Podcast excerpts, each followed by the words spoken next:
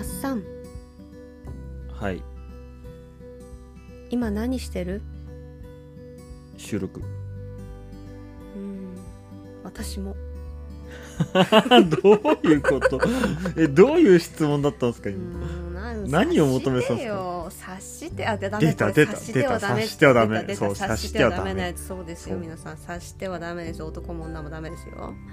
農家今何してる？っていう話ちょっと聞きたくて。あはい。あはい。ほらこの間マッサンストーリーズあ投稿か温湯消毒出してたでしょ。はいはいはい。やってましたね、温湯消毒っつったらもう農家さん、まあ、米農家さんとかのね間では、まあ、メジャーなイベントなんですけれども。メジャーかな。どうだろう今ね。ううんん。多分割合で言ったら多分普通にあの殺菌剤使う人の方が多いんじゃないかなとあ思いますあそっかそっか。やっぱり効果とかかる時間考えたら、うん。殺菌剤の方が早いんで間違いなく、うん。そう。そんなさ温湯消毒はさ農家の中でさ、まあ、メジャーかもしれないけどさ消費者さんはそんなの知らんわっていう方ほとんどだと思うんですよ。知らんでしょうね。そうまず温湯消毒って何ですかっていうところからちょっと。何ですか？お願いします。うんとお湯でうん。お米の種を茹でることで、うん。うんと病原菌を殺菌するっていう殺菌じゃないか消毒か、うん。消毒殺菌と消毒って同じ？消毒違うだね、う？んまあ、消毒っちゃ消毒か。そう。だからそれであの病気の発生を抑えるっていう手法なんですけど、うんうんうん、と60度のお湯に10分間。うん。うんとかなんか結構いろんな方法あるみたいで、まあ、うんうん。なんか品種とかにもよってちょっとずつ違うみたいなんですけど、おー。まあ、おおおむねメジャーなのはうん。60度のお湯に10分間うんっていうのがまあおおむねメジャーなメジャーなところ。温湯消毒っていうのは、うんとう温度の温にうん。お湯。お湯。の湯って書いて消毒、うん。温湯消毒温っていう方法なんですけど、うんとメメリットとしてはその殺菌剤、農薬を使わないで、あの殺菌ができるっていう、っていうのが一つ大きなメリット。でデメリットとしてはめちゃくちゃ時間がかかるっていう。あっていうデメリットがあります、うんうんうんそうか。なこれよく聞かれるのが「え？茹でちゃったらご飯になっちゃうんじゃないの?」うんと、う。んまあちょっと僕もうろ覚えなんですけどでうん。うんとそのタンパク質その、はい。植物の体内にあるタンパク質うん。が死滅する温度が確かうん70度手前68度だったかな。ほうほうほなんか決まっあるんですよ。そのやっぱそれ以上の温度をかけるとう、うん。うん、と中のタンパク質まで死んで芽が出ませんっていう温度があるんですけどその温度のよりも低くつまり、うん、と種もみが生きてるギリギリのラインでなおかつ、うんと病原菌がうん。あの死ぬっていううん。温度帯がどうも60度10分間っていう温度帯らしくてうんうんうんよく見つけますよね。うん。誰見つけたんだろうと思って。いやそうだよね。そう思った。すごいですよ発想がすごくない？茹でるってならないじゃんだって。そう。うん。そう。そこがすごいよね。いつ頃から行われていて誰がやり始めたのかってちそうなんですよね。これもちょっと僕もわかんないです。ただうんと、うん。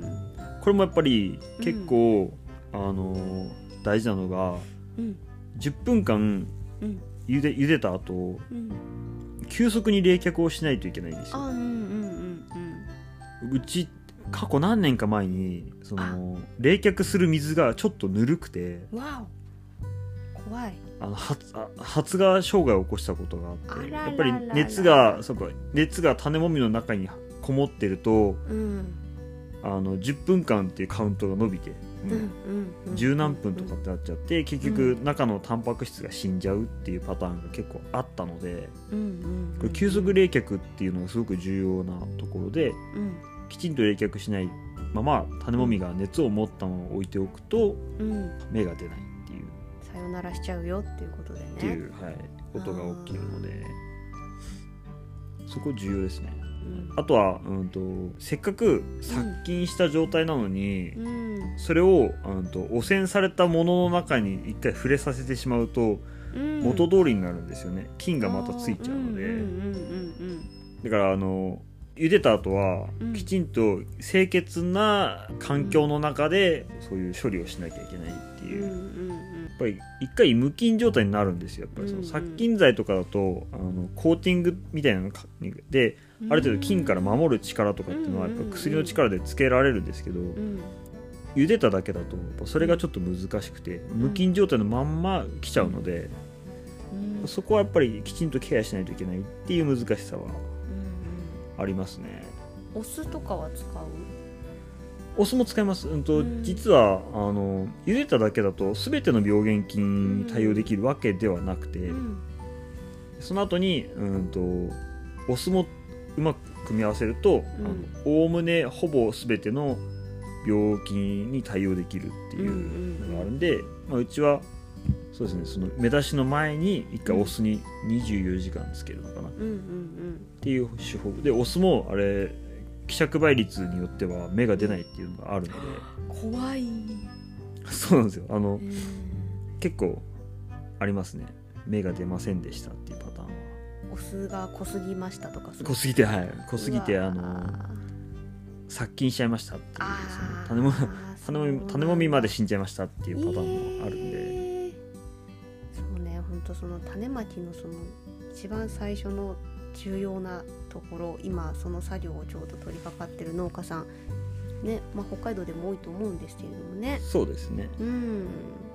これから種まきだね。不思議なのがうん。こんなに種もみに手かかる種もみっていうか種子に手手がかかる作物って多分米ぐらいじゃないですかね。あそうなんだ。僕はあまり聞いたことないんですよね。だからそれこそ大豆も麦もそのまま種まいても芽出るんですよね。そうなのね。何もしないんだ処理みたいのはなんもないですね。あまあ殺菌剤はやったりはありますけど、うん。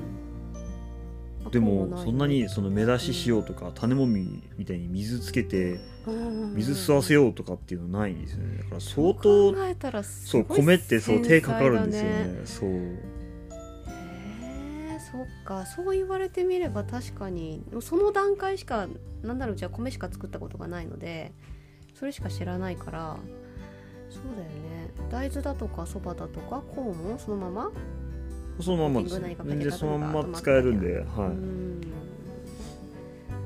管理が一番手かかるのは穀物の中だと何なんだろい、管理っていうと全体ううん、まあ、全体そのさ栽培期間全体を通して。そうお米が一番かかるけど、何がかかる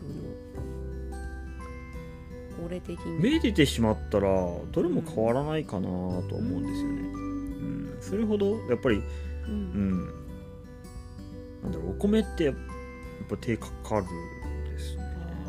水変えたりも確かにするしね。だしそもそもそもそも苗作んなきゃいけないっていうそうだね。そう。まあ別に直販すれば苗作んなくてもやれるっちゃやれるんですけどそのやっぱり先人の知恵で安定的にお米を作るっていうことを考えると、うん。やうんっぱり苗を立てた方がいいよねってなったらうん。まず水につけて種に水を吸わせて、うん。で温度をかけてあげて32度の温度でな24時間かけて、でうん。芽を動かしてあげてうん。でそこから初めて種まきをしてでハウスの中に入れてってやったらすごい手かかるんですよね。なんならその子たちのためにハウス建てたりビニールかけて作ってるもんね。麦とか大豆なら全然そんな水につける必要もないし畑にバーンって巻いて雨雨降ったらその雨水だけで芽が出るんで、まあ箱入り娘というかなんというかいやすごいですよお手手かけてるよね。かかりますよそうやって考えたら。そう。う、ん。やっぱそれだけ昔からまあそれそのくらいこう貴重に大切に扱われていた作物だったっていうことかしらねお米って。うん。やっぱりそのなんだろう新プルにうん。なんだろう食べる以上の何かやっぱり僕ら日本人にとって食べる以上の概念がきっと米にはあるんだろうなあるんだろっていう。うねうん、いやだからその分やっぱかなり手をかける、わざわざ手をかけるっていう必要がそこにはあるんじゃないかなっていう。なんかちょっと壮大な話になってきたね最後。何してる？っていう話からもアカデミックな話に着地しようとしておりますまあうちはまあそれをぶっ飛ばしてしまったんですけど結局直販やって あそうね。て、うん。あのぶっ飛ばして直接畑に種をまいちゃったんで、そうだね。米の神も驚いておられるよ多分あねそうです。はい。であのしてできんじゃんって話になっちゃったんで、うん。なるじゃんってなってね。えあの僕は毎年あのそこと葛藤してます、こんなことしなくても米作れるのになと思いながら。いやいいのよ。それぞれですからね。うんうんね直販のいいところ育苗のいいところそれぞれがありますから。ね。そうだね。じゃあもうこれからもさこれからもっていうかもうねスタートをもうすぐするんだけれど来週かなうちは。うん。泊まれないっていうね。その日が始まりますので。もう止まれないですね。もう止まれない。もう止まれないですから、うん、日々の体力をきちんとあの補いながら米食べて元気出して米作るようにしたいと思います。はい。はい。早く早く寝ましょう。早く寝よう、うん。はい。今日もありがとうございました